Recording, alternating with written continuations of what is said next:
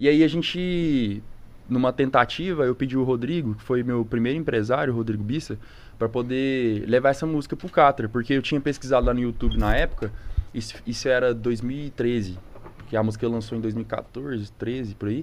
É, eu vi que o Catra não tinha participado com nenhum sertanejo ainda. Eu falei, putz, então é isso, cara. Porque o, o Catra tava, tipo, explodido, né? Com aquele disco dele. É, ele, ele fez um, um, um, disco que sempre ele ficava falando no meio das músicas. Que foi o sucesso do Catra, assim, naquela época que explodiu. Minha 4x4, é, ele, a gente. É, aí ele falava umas coisas antes e tal, e entrava as músicas e tal. E aí ele aceitou na hora, mano. Catra, depois ele não tive... te, ele te conhecia ou não? Ele não me conhecia. Aí Caralho. ele tava num estúdio gravando já. Aí esse meu empresário foi o encontro dele, é, até em Uberlândia mesmo, e falou: Catra, tem uma música aqui, esse moleque aqui é um sertanejo novo e tal.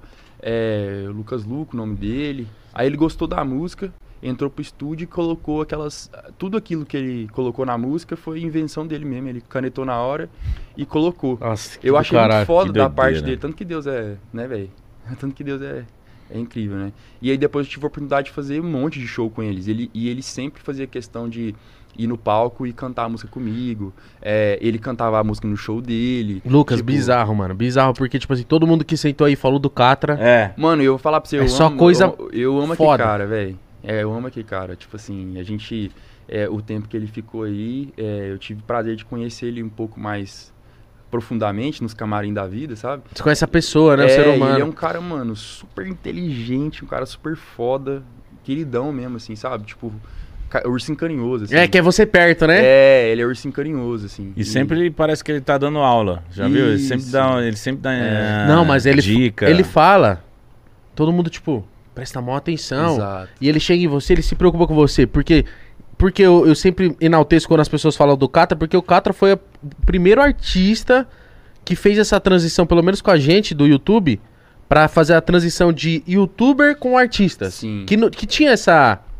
Como se tivesse um muro invisível, mas tinha. Tipo, youtuber é aqui e os artistas estão em outra uhum. prateleira. E ele fez essa conexão, falou, não, mano, vocês são muito foda. Então eu lembro das paradas que ele chegou e me falou assim, Igão, isso aí. E trocava uma ideia. E outra coisa cá. que o Cadra também, ele, ele, ele fez também, de, de, você falou de romper barreiras, foi, por exemplo, eu fazia show que era, que era estritamente sertanejo, para um público essencialmente universitário, sertanejo, e ele tava nesses shows fazendo funk, tá ligado? Então, eu achei E a galera que, pirava com ele. É, e eu achei que, tipo, ele ele ajudou muito nesse crescimento do funk no Brasil, sabe? Assim, de. Pra caralho. De, não, tinha muito assim. Ele não fazia só baile funk, entende? É isso que eu tô falando. Ele se apresentava em shows geral, tá ligado? Era Catra e eu e depois uma dupla sertaneja. Doideira, e ele explodido, mano. entendeu? Doideira. Então achei que ele. E, e, isso me fez também